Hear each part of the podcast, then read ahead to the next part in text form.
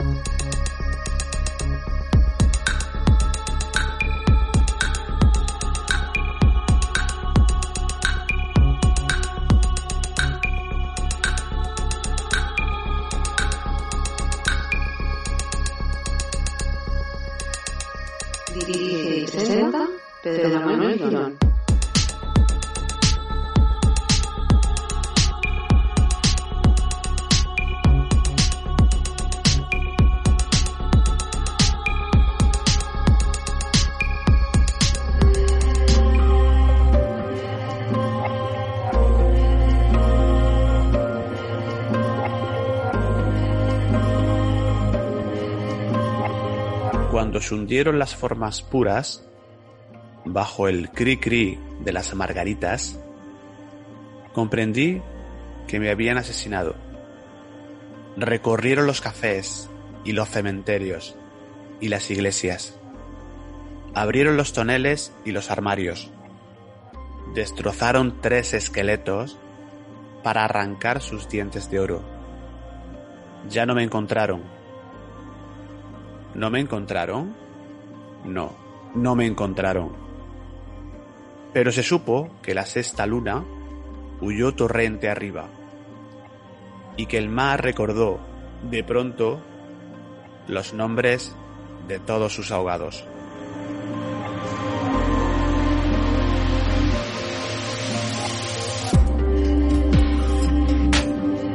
Muy buenas, hemos escuchado un fragmento de la fábula y rueda de tres amigos de Poeta en Nueva York, del inconfundible Federico García Lorca. Muchos piensan que es un poema premonitorio de Lorca. A mí siempre me llamó la atención y hoy quería traerlo a tertulias de lo desconocido.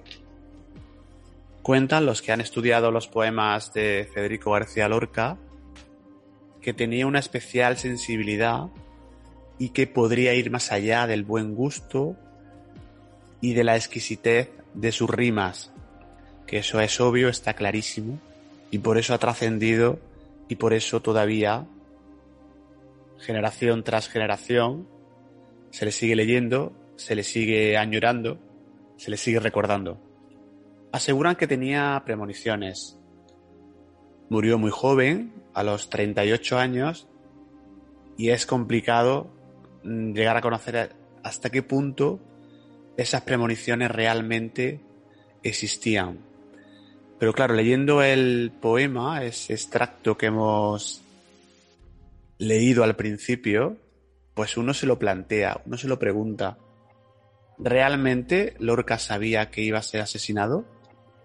Es un poema que te deja pensativo y que realmente tiene miga, tiene sustancia como para pensar un poquito más allá y las personas que nos dedicamos al mundo del misterio, pues realmente lo he comentado con algunas y les sorprende. Federico García Lorca muere junto a dos banderilleros, fueron fusilados en la madrugada del 18 de agosto de 1936 y fueron enterrados en un lugar desconocido. Después de muchos intentos, su cuerpo todavía no ha sido localizado. Al igual que García Lorca, hay personajes a lo largo de la historia que han tenido estas extrañas premoniciones. Por ejemplo, una muy conocida es la de Abraham Lincoln, quien logró abolir la esclavitud en 1865 ese año Lincoln tuvo un escalofriante sueño premonitorio. Él entraba en la habitación oriental de la Casa Blanca, donde veía un cadáver amortajado y custodiado por varios soldados. La atmósfera era, bueno, pues solemne, sombría. Él incluso le pregunta en el sueño a uno de los soldados quién ha muerto.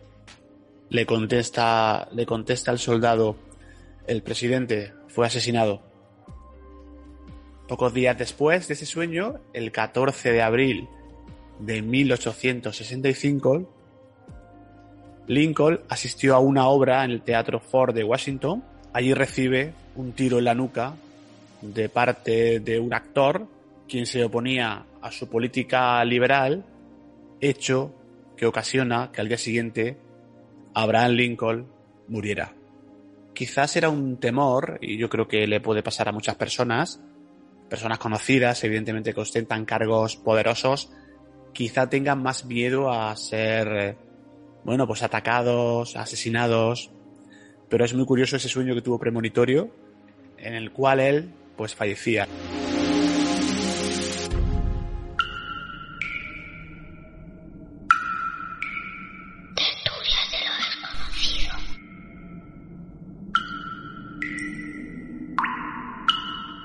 Hay otra premonición más reciente en el tiempo que nos recuerda la impresionante voz de la cantante Whitney Houston.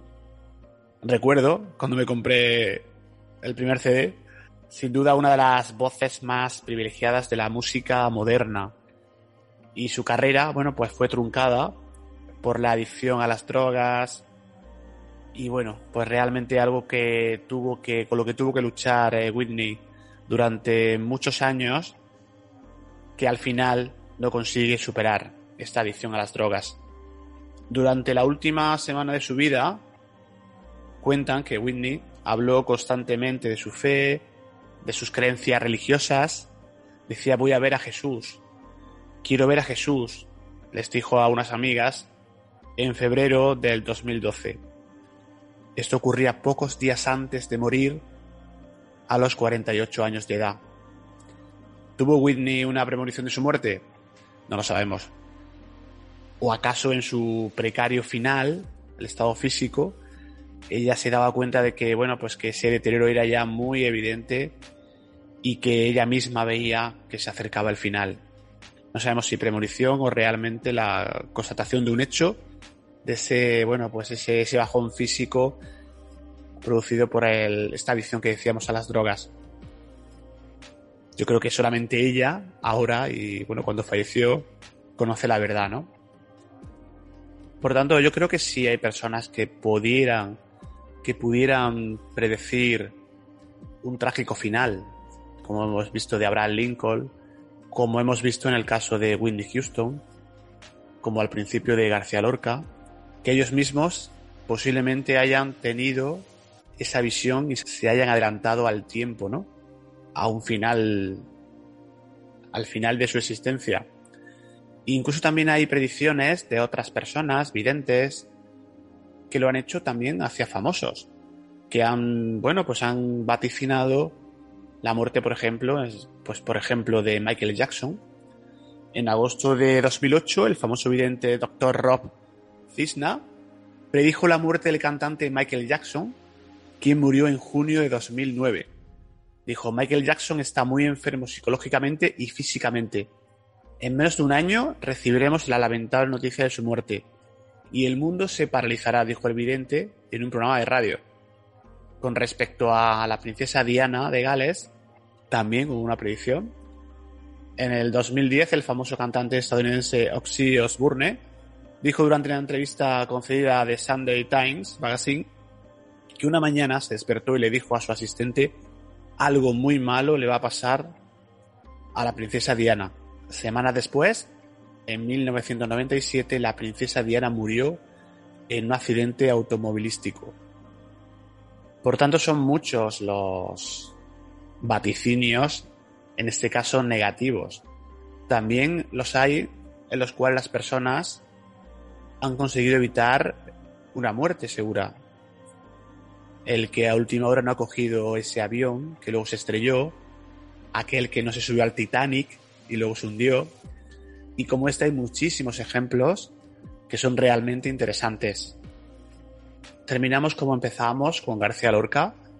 Al principio leíamos un extracto de esa poesía, de ese texto quizá premonitorio, y sirve también como homenaje un poco a su figura, que fue, bueno, pues acusado de socialista, de masón, de homosexual, y que fue como decíamos, fusilado en la madrugada del 18 de agosto de 1936.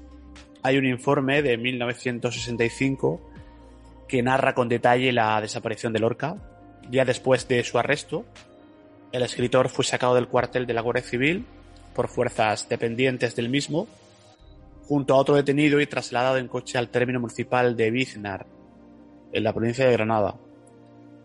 El historiador Ian Jackson, en su libro El asesinato de García Lorca, cita también a otras tres personas fusiladas junto al poeta, el maestro Dioscoro, Galindo González y los banderilleros anarquistas Francisco Galadí Melgar, por cierto, persona a la cual a su familia he tenido la oportunidad de conocerlo, de conocerlo sin pues, amigo de la familia y incluso un nieto de, Francisco Galadí estuvo en el colegio con una de mis hermanas. Junto a Francisco Galadí también, bueno, pues el otro banderillero asesinado era Joaquín Arcollas Cabezas. Y estos versos premonitorios del granadino aludían solamente a tres hombres, pero fueron cuatro, según Ian Jackson, los que compartieron verdugo y fosa. Su asesinato, según el historiador, no fue un crimen callejero y se convirtió en un verdadero problema para el régimen franquista durante toda la dictadura. Los restos de Lorca, que se han buscado por activa y por pasiva, con georradar, con todo tipo de medios, reposan en un lugar indeterminado conocido como Fuente Grande. Es un paraje que yo bien conozco, en el que fue enterrado, según el documento, muy a flor de tierra en un barranco, en un lugar que se hace muy difícil de localizar. Esa zona es una tremenda fosa común, en la que se convirtió este barranco de Biznar, donde están enterradas entre 3.000 y 4.000 personas según las investigaciones de la Junta de Andalucía. Lorca fue eh, uno más de las 114.000 víctimas de desapariciones forzosas, una cifra que convierte a España en el segundo país del mundo con más desaparecidos tras Camboya. Quizá algún día se encuentren sus restos, de hecho la familia, sus familiares siguen con el intento, evidentemente, de encontrarlo, pero quizás ese verso premonitorio se cumpla y como él decía, no me encontraron.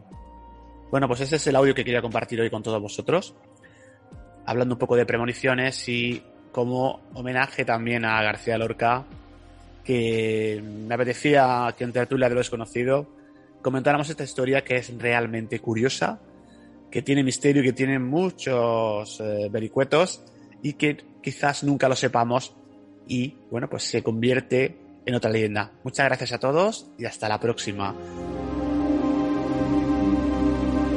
Has escuchado Tertulias de lo desconocido.